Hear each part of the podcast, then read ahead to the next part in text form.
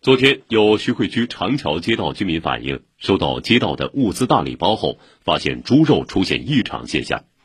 对此，上海市徐汇区市场监管局发布了情况通报称，经初步调查，长桥街道配送物资中的冷冻猪肉由麦德龙商业集团有限公司上海闵行分公司供应，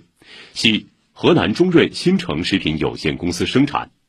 麦德龙从北京中润长江食品有限公司采购上述货品，并通过专用车送往长桥街道。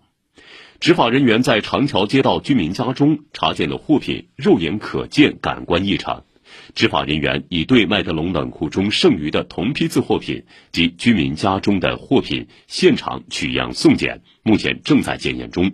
下一步将进一步对相关情况开展调查，并依法依规予以处置。谣言粉碎机。